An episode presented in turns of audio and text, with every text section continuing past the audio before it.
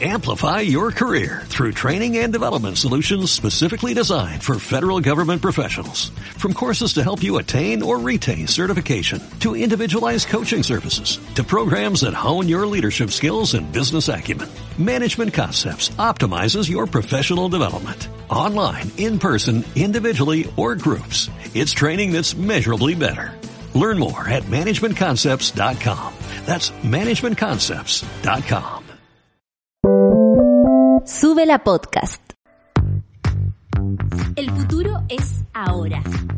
Y es bueno saber que estamos rodeados de super ciudadanos. Con la conducción de Rayen Araya.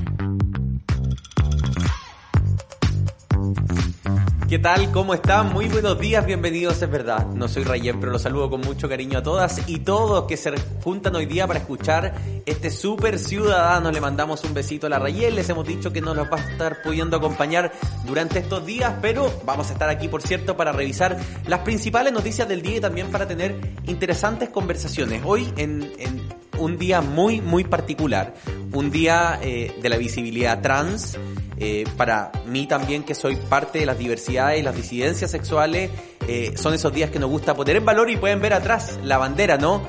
La bandera trans que simboliza también el avance en derechos, sobre todo en esta última década. Hay muchas cosas por las cuales estar contento, pero también nunca perder de vista aquellas cosas por las que aún tenemos que estar preocupados. Siguen habiendo ataques transfóbicos en Chile, siguen sin tener igualdad de derechos, de condiciones, siguen fuertemente discriminados y es tarea de todos, misión absolutamente de todos, que avancemos en que todas las personas tengan condiciones dignas. Así que es muy bueno comenzar este día recordando que estamos en el Día de la Visibilidad Trans y les queremos extender un beso a las, les, los eh, personas que son transgénero y que están viviendo en nuestro país para que por supuesto sigan pudiendo avanzar en todos los derechos y también en lo que es justo.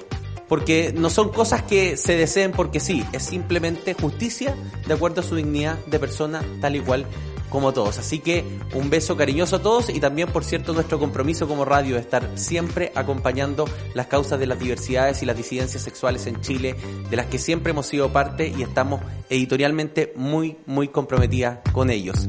Dale la bienvenida a este día que, por cierto, tiene bastante también para conversar porque el sábado es el Día Internacional de la Concientización sobre el Autismo y vamos a estar conversando eh, en una entrevista eh, que yo intuyo va a ser muy bonita con eh, Alejandra Alvarado. Ella es directora de Adolescentea, un centro que trabaja con adolescentes entre 12 y 21 años en Maipú, que se dieron cuenta que el sistema educacional no estaba hecho a la medida, no era luminoso, no generaba condiciones para poder tener a sus hijos y que se insertaran socialmente, se avanzaran en inclusión social. También ella dijo, bueno, y mi hijo se va a insertar, pero va a tener amigos, no los va a tener y empezó a desarrollar un proyecto precisamente para que los papás, las familias, con terapeutas se involucraran en esa inserción social que va mucho más allá de la habilidad de poder ir al colegio.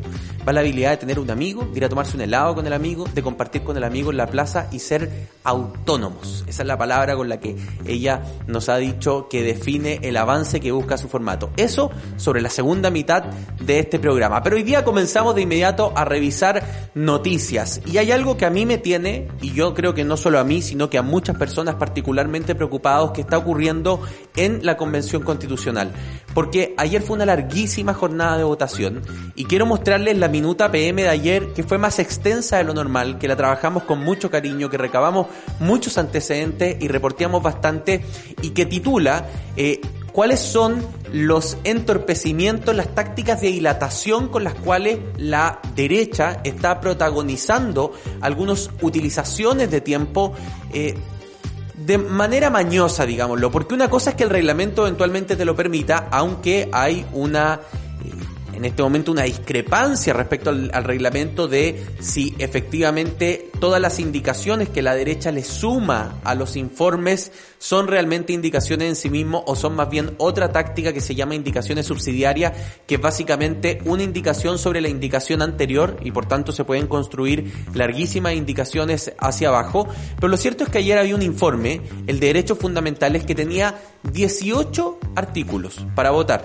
Era un informe de reemplazo, es decir, solo se votaban aquellos artículos que la primera vez que pasaron por el Pleno no tuvieron los dos tercios y volver a comisión para mejorar la propuesta y volver. Pero ese artículo de solo 18, eh, eh, perdón, ese informe de solo 18 artículos tiene, o tenía, 163 indicaciones presentadas por la derecha, lo que hacía estimar que la votación iba a aumentarse entre 5 y 9 horas más de lo que duraría eh, normalmente la jornada. En la minuta, de hecho, nosotros ayer entrevistamos a varias personas que están transcritas aquí, entre ellos Beatriz Sánchez, Martina Rau, y yo quiero invitar a mi querido Charlie, por supuesto, en los controles, que primero escuchemos a Beatriz Sánchez. Esto fue lo que le dijo a Súbela sobre esta táctica que se está utilizando en la convención para dilatar el trabajo y algunos, pudimos reportear, tienen, algunos eh, convencionales de la derecha, tienen en su corazón la esperanza de que no alcance los plazos y no se presente un texto el 4 de julio. Esto dijo Beatriz Sánchez. Es una forma de alargar, alargar y alargar el proceso, una forma falsa de hacerlo, ¿no? Eh, entonces, es, es, realmente... Eh, muy nefasto en este momento de la convención, porque no es un misterio para nadie que estamos con pocos tiempo, un poco tiempo, estamos votando muchos informes todos los días. De hecho, ayer estuvimos los que estuvimos acá presencialmente, pero también la gente que no está presencialmente tiene que estar concentrada en algo que es complejo, que es estar votando cada un minuto una norma. No, estuvimos hasta un cuarto para las dos de la mañana. Hoy día eh, va a haber una votación larguísima de nuevo porque es un set completo de normas de derechos fundamentales. Cuando hay un sector político que repone todas las indicaciones que perdió y que además ocupa una técnica legislativa que es un poquito compleja, que se llama de indicaciones subsidiarias, que están expresamente prohibidas por el reglamento además, eh, bueno, claramente es una técnica para dilatar el proceso infinitamente. Te lo quiero explicar con manzanitas. Las comisiones preparan un informe y ese informe va al Pleno. Hasta ahí lo sabemos todo. Pero dentro de la comisión, en ese debate del informe, hay un debate sobre indicaciones que presentan los convencionales. Indicaciones que en la comisión son aprobadas o son rechazadas.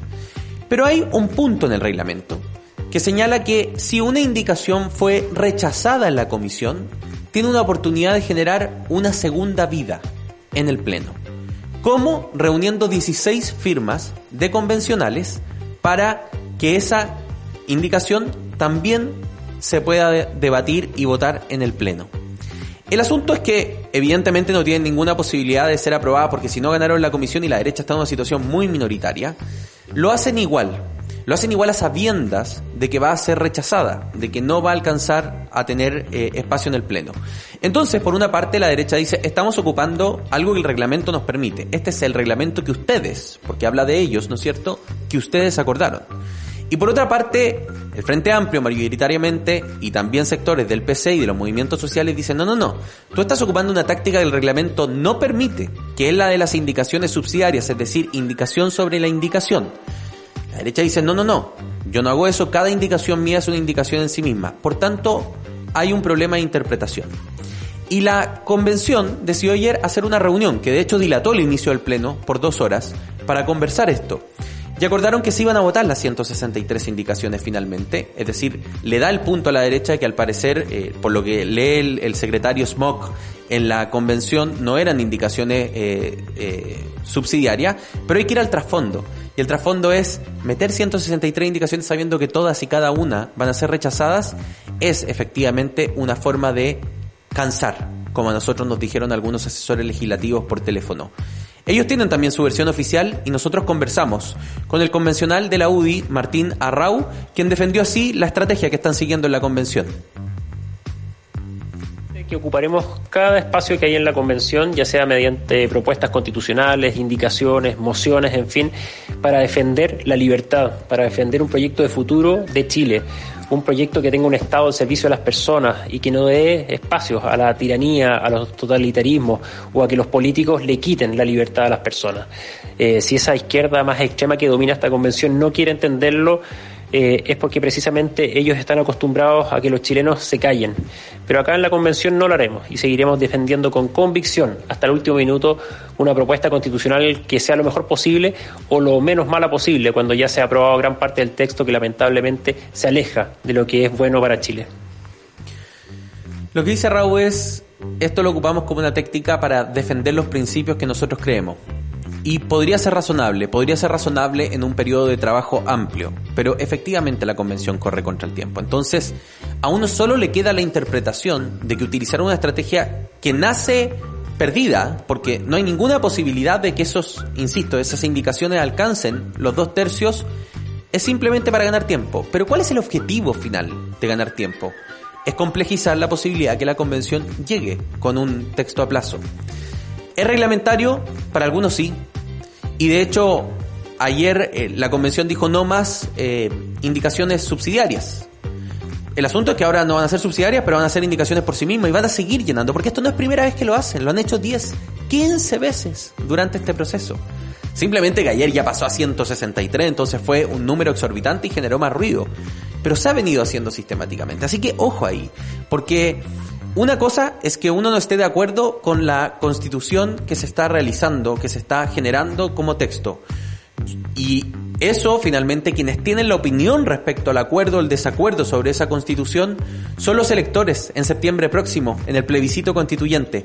Pero otra cosa muy distinta es que uno por no estar de acuerdo impida que ese texto termine naciendo a través de no darle el tiempo suficiente para que lo presenten el 4 de julio.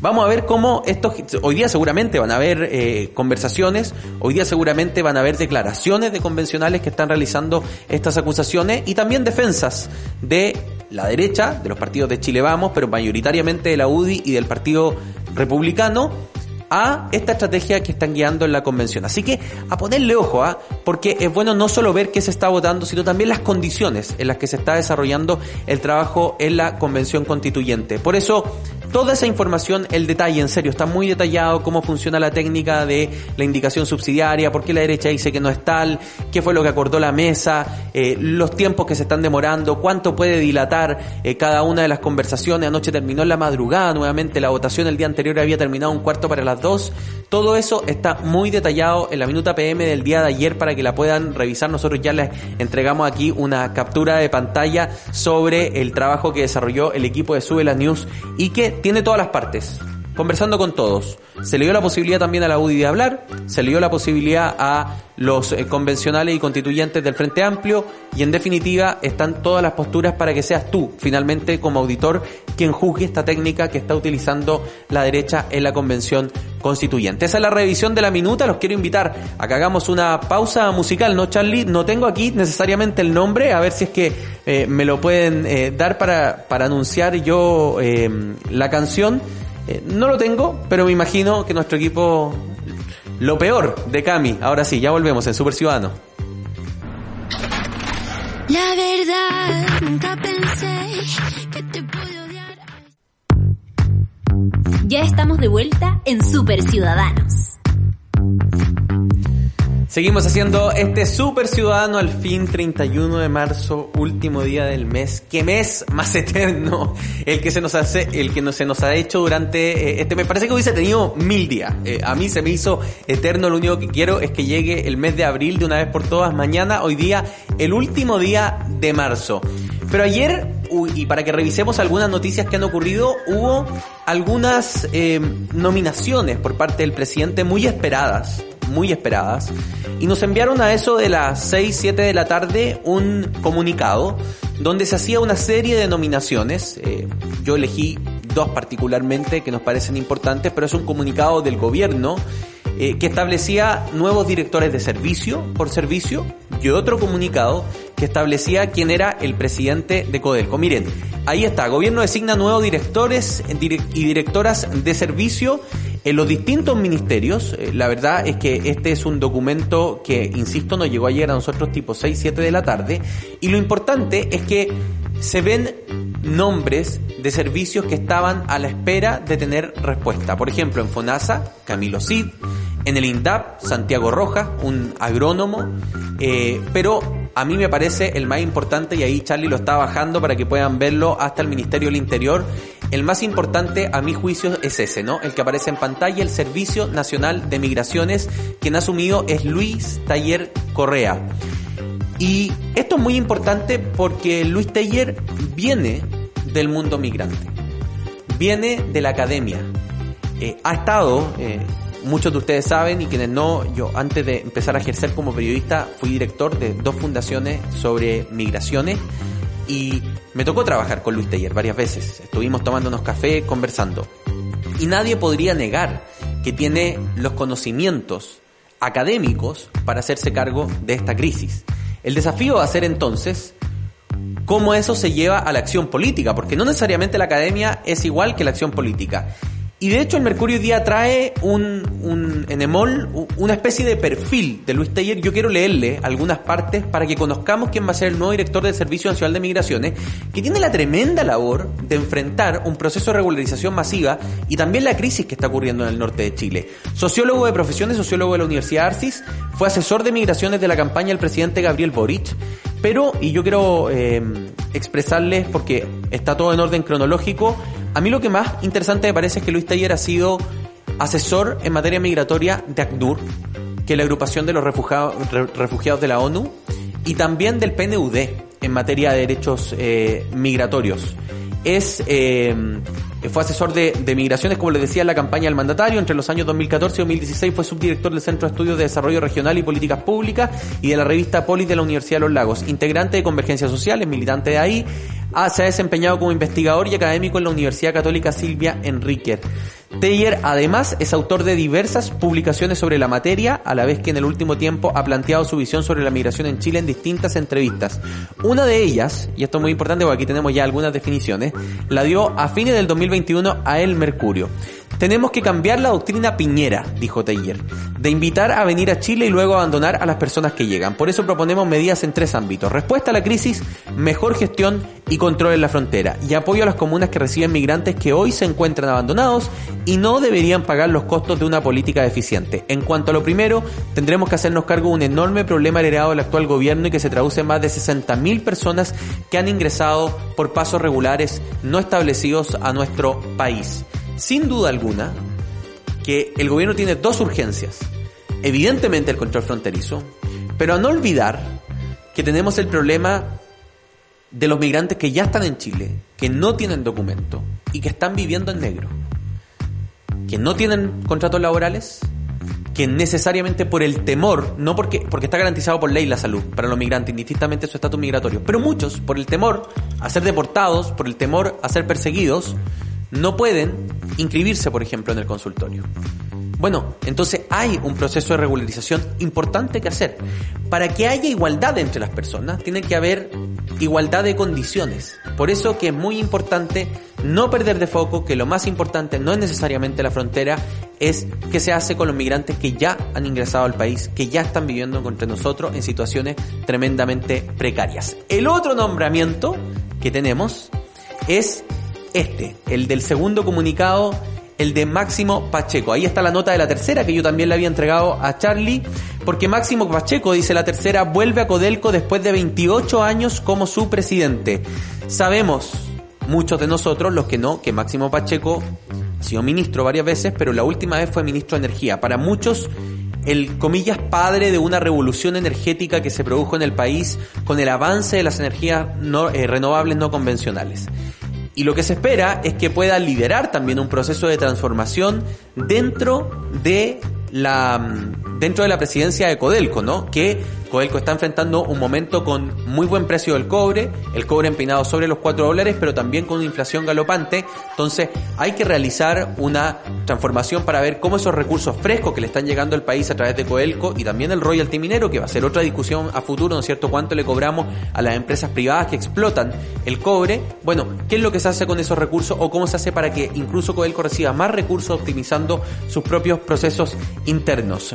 Leamos algo de lo que nos dice. Dice, la mesa de Codelco, aparte de Pacheco, estará integrada por eh, dos nuevas personas también que nombró el presidente eh, Sebastián Piñera, eh, el presidente Gabriel Boric, a raíz de que salieron, dice la tercera, los directores del presidente Sebastián Piñera. Boric nominó a, eh, en reemplazo de Felipe Larraín y Hernández Solminiak, que eran los nombres que tenía Piñera, a Josefina Montenegro y Pamela Chávez, que también vienen con conocimiento. De hecho, Montenegro es abogada de la Universidad Católica y Master in Laws de la New York, New York University School of Law, y no solo ha sido directora de múltiples compañías, también conoce el sector público. Entre 2010 y 2015 fue superintendenta de quiebras. Por su parte, Pamela Chávez es ingeniera en acuicultura de la Universidad de Antofagasta y doctora en microbiología molecular de la Universidad de Kioto, Japón. Chávez ha creado dos startups. Primero fundó Agua Marina S.A., una empresa de biotecnología para la minería ubicada en Antofagasta, y luego Domolif para potenciar el desarrollo e innovación en el sector minero. O sea, caen pintadas, son dos mujeres además para el directorio de Codelco, salen dos hombres, ingresan dos mujeres e ingresa Máximo Pacheco a la presidencia. Pacheco que pertenece al Partido Socialista. Por tanto, la presidencia de Codelco cae dentro de ese partido en esto que hemos hablado que son las dos coaliciones mayoritarias eh, que tiene este gobierno de pacto pero que tienen en el fondo aún dos coaliciones y están viendo cómo avanzar a un criterio unificado y más leal. Y antes de irnos a la pausa, como no, no olvidar que tenemos hoy día nuestros trending topic del día. Estos son los temas más comentados del país.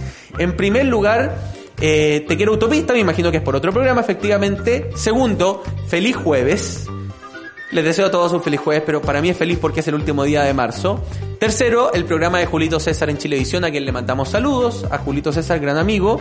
Cuarto, pero me imagino que el cuarto, el quinto y el sexto, y ayúdame tú, Clau Cayo, contémosle a la gente que está en, en, la muela, ¿no es cierto? Es sobre K-pop, porque yo no los conozco, y si no los conozco es porque, eh, efectivamente, K-pop, eh, de un grupo que se llama Luna, me imagino, ¿no? Con doble O, Luna. Eh, y en este momento el Trend Topic 4, 5 y 6 de Chile son sobre este grupo de K-pop. El 7, bueno, yo creo que a todos nos decepcionó un poquito. Ayer lo anunciamos con bombo y platillos, que venía la NASA, que no iba a ser un tremendo anuncio, y está bien, es un lindo anuncio, la estrella más antigua, más lejana que hemos eh, conocido.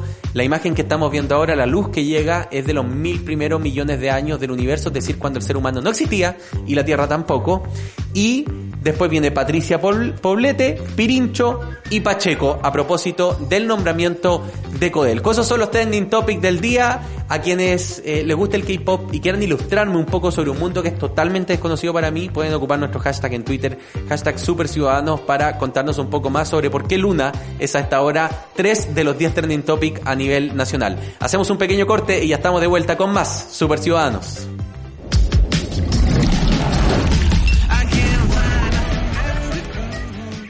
Bien, continuamos nuestro super ciudadano de día jueves 31 de marzo. Al fin se nos va marzo, se hizo eterno para muchos, lo he leído en redes sociales.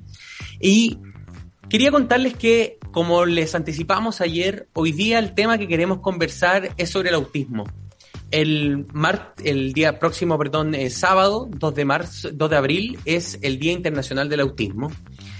Y en los días previos, cuando Rayen estaba entregándonos la posta de lo que va a ser este pequeño tiempo que yo los voy a acompañar, me contó la historia de una mamá, de una mamá que fue un día al hospital Calvo Maquena con su hijo sin saber mucho qué le pasaba a su hijo y le dijeron que su hijo tenía autismo y que había una escuela especial en Maipú donde podía ir a que su hijo iniciase este proceso de inclusión, de inserción, eh, de sentirse aceptado, querido, amado y entendido, de que la gente pudiese empatizar con él.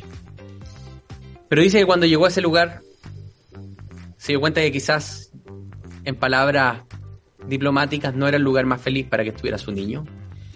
Y se transformó ella en su propia super ciudadana, en el agente de cambio de su hijo y hoy en día lidera en Maipú una fundación que se llama Adolescentea, que está intentando un poco de revolucionar y de cambiar las lógicas de inclusión social y de inserción eh, de las personas que viven con condición de autismo. Entonces quiero saludar Alejandra Alvarado, que ya está aquí junto a nosotros, para comentar esto, para conversar. Eh, tanto se ha hablado este último tiempo, Alejandra, de las mamás luchonas, eh, como, sinónimo de esa mamá corajuda. Y tú me decías, antes de, que entráramos de la pausa, Oye, como yo somos muchas mamás de niños que vienen en condición o con autismo y que la verdad hacen que sus hijos surjan por las propias y generan agrupaciones para apoyarse unas con otras. ¿Cómo estás? Buenos días, bienvenida. Hola, eh, gracias, gracias por la invitación, gracias por interesarse eh, de este gran tema, que para nosotros es el tema del autismo. Eh, si bien sí, la gran mayoría de las agrupaciones, fundaciones, eh, corporaciones son lideradas por mamás, eh, nosotros buscamos el hecho de agruparnos, que las terapias de nuestros hijos sean a bajo costo, porque lamentablemente el Estado aún no se hace cargo de nuestras terapias, que son demasiado caras el trabajar con un equipo multidisciplinario es carísimo. O sea, si nosotros nos ponemos a sumar y dividir, wow, tendréis que trabajar todo, toda una vida, 24/7. ¿Y quién se hace cargo de tu hijo? ¿Cómo lo podéis llevar tú a las terapias? Y es por eso que nace esta fundación. Eh, esta fundación nace por mi hijo, eh, porque él ya es un adolescente, tiene 15 que, que está en segundo medio, ¿no? Sí, gracias a Dios. Eh, sí, lo logramos me siento muy orgullosa de él. Eh, siempre le digo que él tiene que ser lo que él quiera ser. Si él es panadero, tiene que ser el mejor panadero del mundo y lo más importante, siempre ser feliz. Y bueno, resulta de que él en la pandemia me dice, mamá, ¿te diste cuenta que no tengo amigos? Y yo, oh, no tiene amigos, uy, ¿verdad? No tiene amigos. En realidad, como yo empecé a hacer el trabajo de él, a ser educador diferencial, a ser terapeuta, em, empezar a aprender el cómo trabajar con mi hijo, no me di cuenta de eso. Así que nace la Fundación Adolescentea, donde trabajamos con niños desde los 11 años en adelante. Habíamos empezado con los 15, pero las mamás, no, es que mi hijo está afuera. Y después empezamos a dar cuenta, sí, pues tenéis razón, ya empecemos con los 12. Y ahora estamos en 11. la idea es no dejar afuera a nadie. Oye Alejandra, a ver, vamos por parte, porque este, eh, que es un mundo tan cotidiano para ti, del que ha hecho tu propia, tu propio leitmotiv, ¿no es cierto? Como nuestra super ciudadana del día de hoy, es ajeno para muchos. Entonces, quiero invitarte a que hagamos un ejercicio y quizás te voy a hacer preguntas que caen como descontadas de cajón, pero que yo creo que sirven para que la ciudadanía empiece a hacer el ejercicio de empatizar con aquello que le es desconocido. Es decir, no acercarse desde el rechazo, sino acercarse desde la empatía, ¿no es cierto? Tú tienes un hijo autista que es diagnosticado. Cuando tú dices el Estado no nos cubre los tratamientos, ¿qué necesita tu hijo? ¿Qué vistes tú como madre que es necesario para una persona con esta condición? Eh, terapeuta ocupacional, fonoaudiólogo, kinesiólogo, psicóloga, educadora diferencial. Solamente eso. ¿Y, qué costo tiene eso al mes, por ejemplo? Disculpa que lo pongan en un término tan burdo, no en dinero, pero, pero básicamente en Chile la salud se mueve por dinero. Imagínate que 30 minutos con una terapeuta ocupacional, así en forma particular, te salen 25 mil pesos. Solo eso. O sea, imagínate si juntas todos esos profesionales y, en el fondo tienen que ir varias veces a la semana, al mes. Claro. La idea es que el trabajo sea semanal. Ya, eh, la idea es que vayan trabajando con distintos profesionales eh, desde pequeños. Eh, la idea es que todo el equipo esté dentro de un mismo centro, que sean solamente uno y siempre en función del niño. ¿Por qué? Porque lo que trabaja la terapeuta eh, quizás le puede importar a la kinesióloga y también a la psicóloga, porque cuando nuestros niños crecen empiezan ya a entender eh, de qué me pasa. Entonces la psicóloga tiene que ir de la mano como para poder explicar el qué te pasa, qué condición es la que tienes tú, por qué de repente eres rechazado, por, por incluso por los mismos niños, por los mismos compañeros del colegio.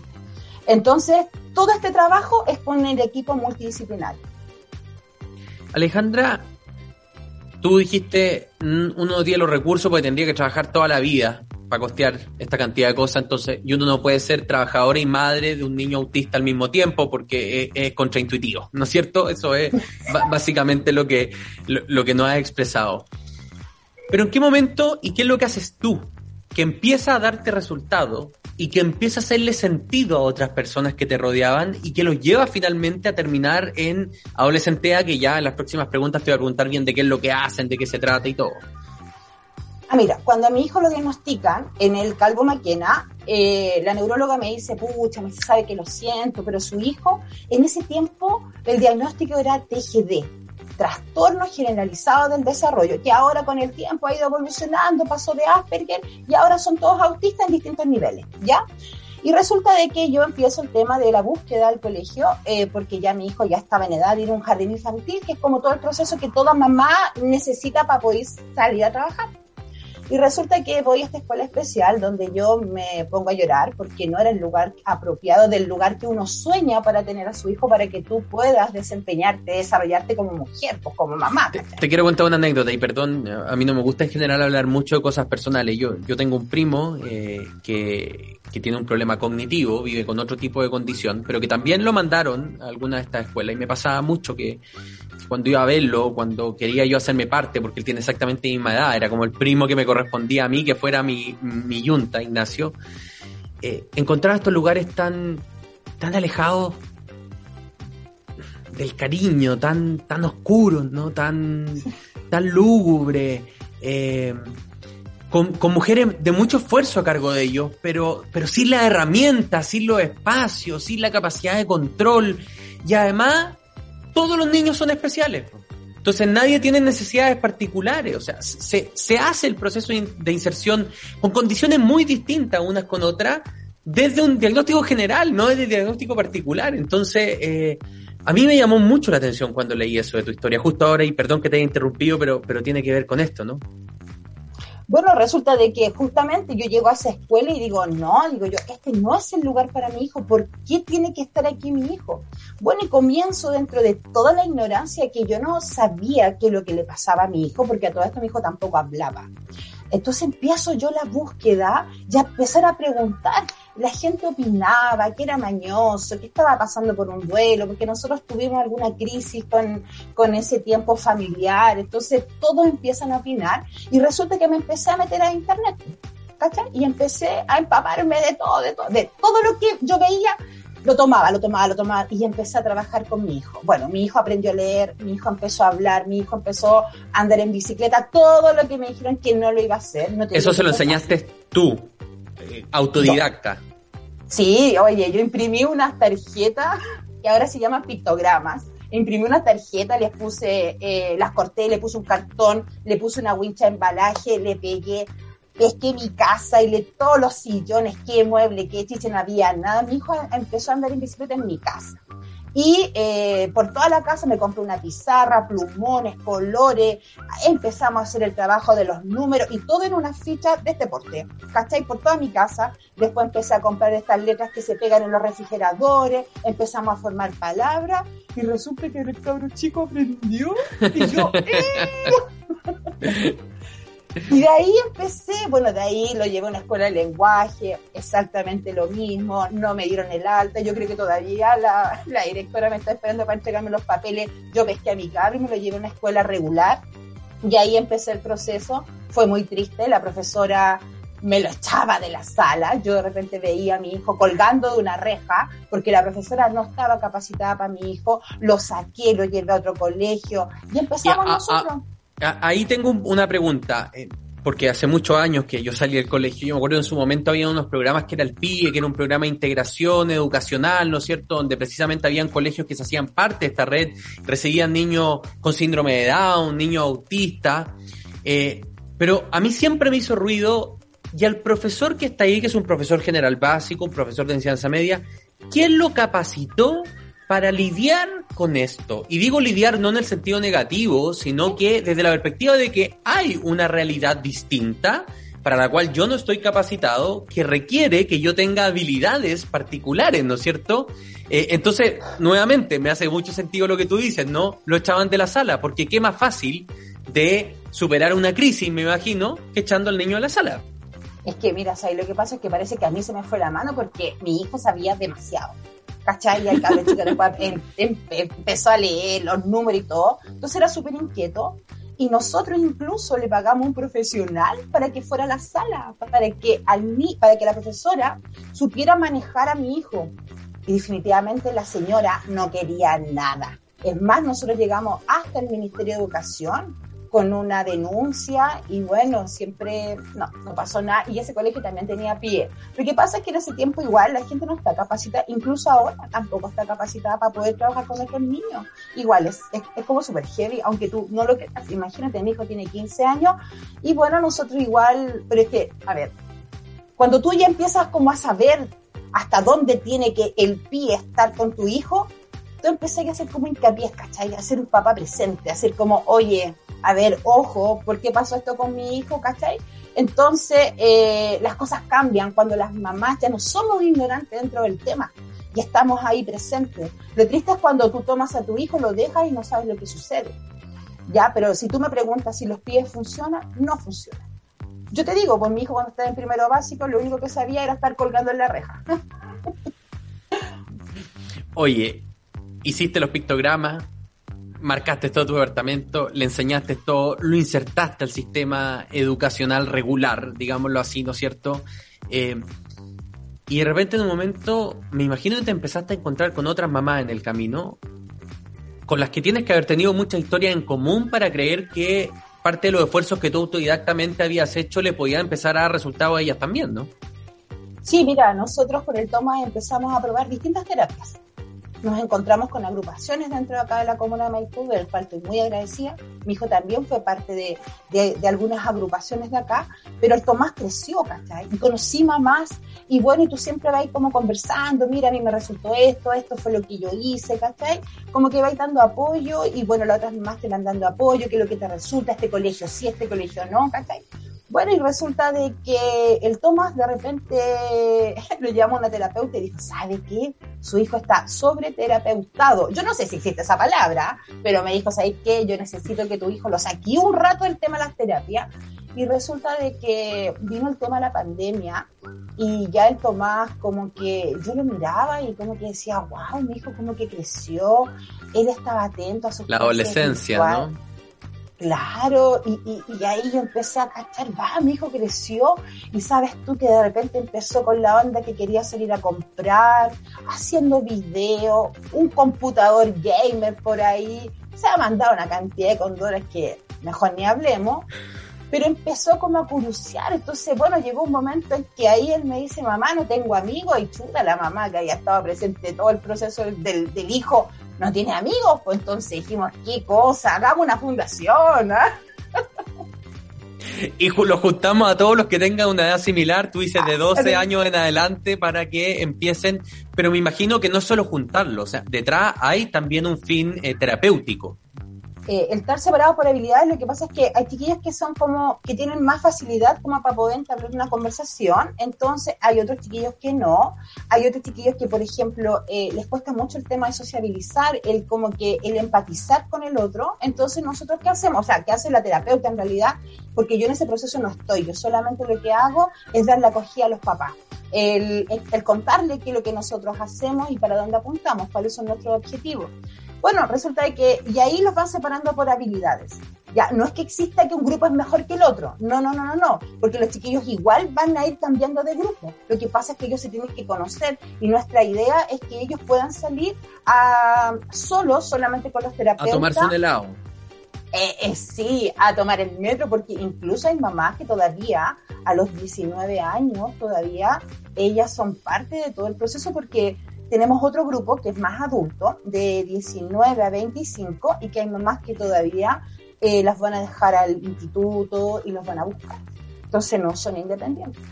Claro, o sea, eh, tiene que ver con, acompañar un proceso de autonomía progresiva en el fondo. Eh, porque sí.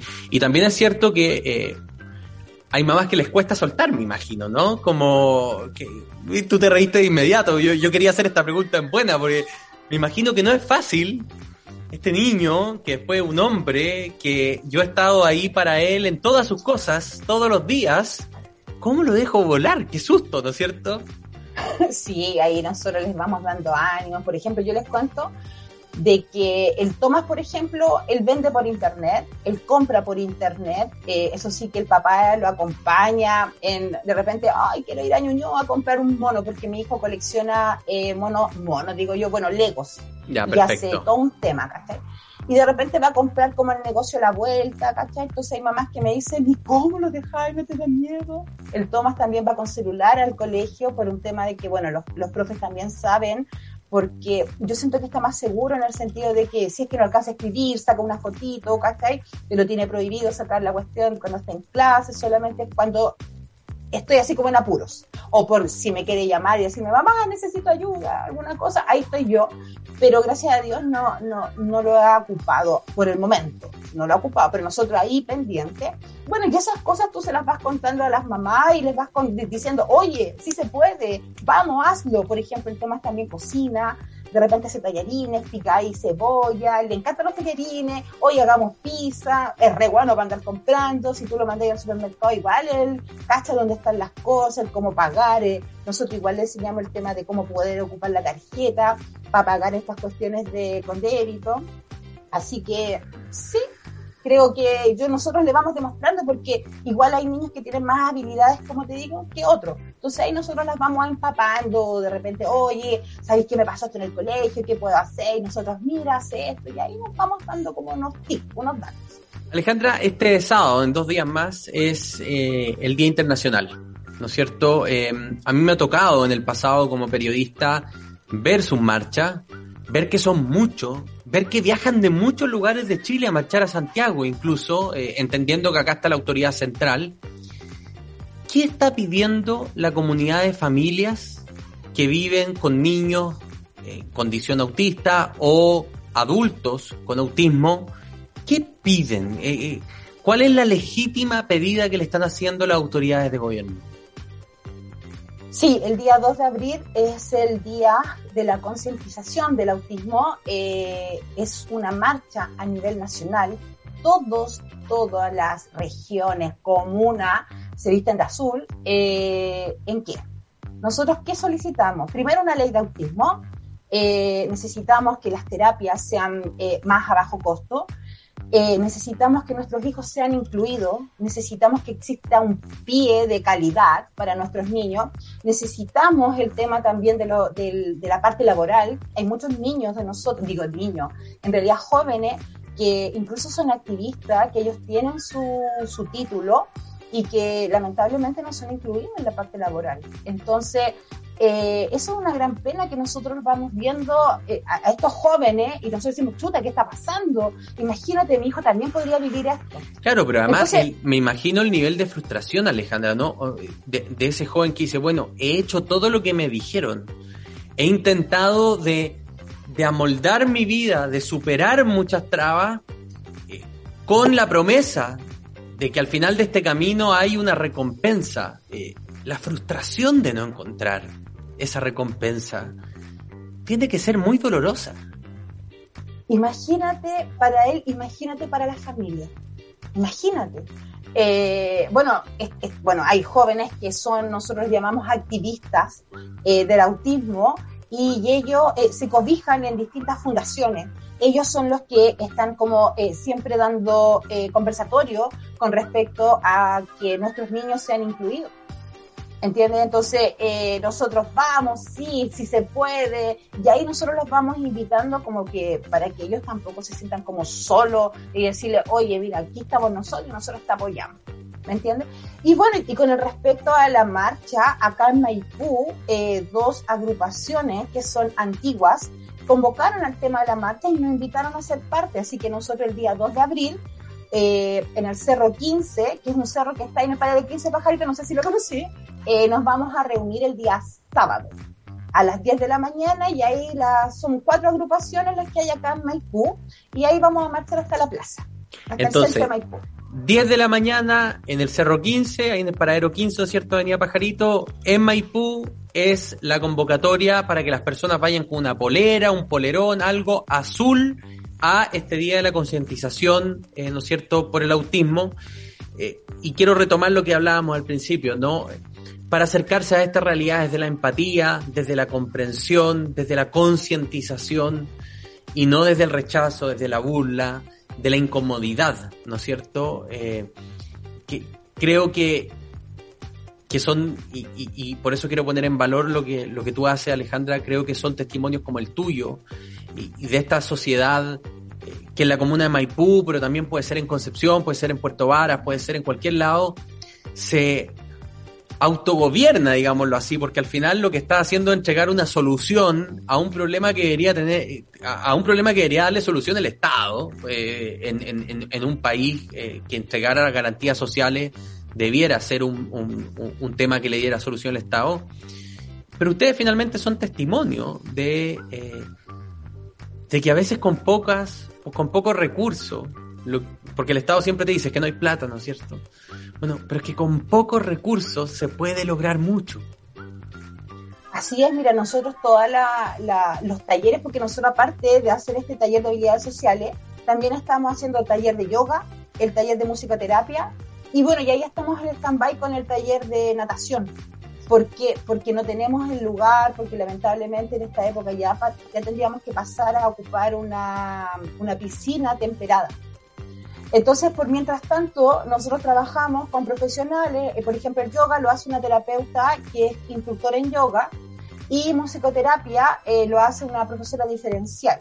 ¿Ya? Entonces, eh, todo esto es a bajo costo, financiado por nosotros, y nos juntamos en el cerro los días sábados, bueno, igual se paga, Pero siempre a bajo costo. Pero es como, es como si uno pagara una cosita subvencionada. Alejandra Alvarado, muchísimas gracias por haber estado con nosotros en Super Ciudadano. La verdad es que hoy día me voy con el corazón calentito de esta conversación, tuvo muy entretenida, mensajes finales de despedida. Oye, te quiero pedir un favor, lo que pasa es que nosotros dentro de la fundación igual estamos buscando padrinos. Ah, pero pasa el dato, por favor por favor, necesitamos padrinos, lo que pasa es que igual tenemos papás que están quedando sin trabajo y la idea es que ninguno de los chiquillos, porque nosotros igual subvencionamos, pero no, tenés que cachar que eh, los papás igual a nosotros nos aportan 5 mil pesos mensuales, ¿cachai? Entonces nosotros ahí vamos haciendo magia, vamos subvencionando algunas terapias, ¿cachai? Pero nosotros andamos buscando padrinos, así que por si alguien... diga cómo, aproveche que hay gente escuchando que a lo mejor va a querer ahora apoyar. ¿Dónde se contactan con que Nos busquen nuestras redes, que nos busquen nuestras redes sociales, Adolescente a Maipú, estamos en Instagram y en Facebook, y ahí se comunican con nosotros, aparecen los teléfonos y nosotros le damos los datos cómo nos pueden ir apoyando. Listo. Alejandra, muchísimas gracias. En serio que me voy con el corazón calentito. Me imagino que toda la audiencia que nos está escuchando hasta ahora también por tu testimonio, por tus ganas, por tu energía y también recordar que este día sábado entonces es el día de la concientización por el autismo y estamos todos invitados a acompañar a las familias y las comunidades que viven con personas con condición de autismo siempre con una polerita y un polerón azul. Con eso terminamos este Super Ciudadano. Ha sido el trabajo de Charlie Sáez en los controles, también de Paulo Rojas en el sonido y por supuesto de Clau Cayo en la edición y producción. Muchísimas gracias, que estén muy bien. Nos vemos mañana en un nuevo Super Ciudadanos. Chao, gracias. Eso fue Super Ciudadanos, junto a Rayen Araya. Alertas al llamado de la injusticia. Revisa este y otros capítulos en subela.cl o en nuestra app. Amplify your career through training and development solutions specifically designed for federal government professionals. From courses to help you attain or retain certification, to individualized coaching services, to programs that hone your leadership skills and business acumen, Management Concepts optimizes your professional development. Online, in person, individually, or groups. It's training that's measurably better. Learn more at managementconcepts.com. That's managementconcepts.com.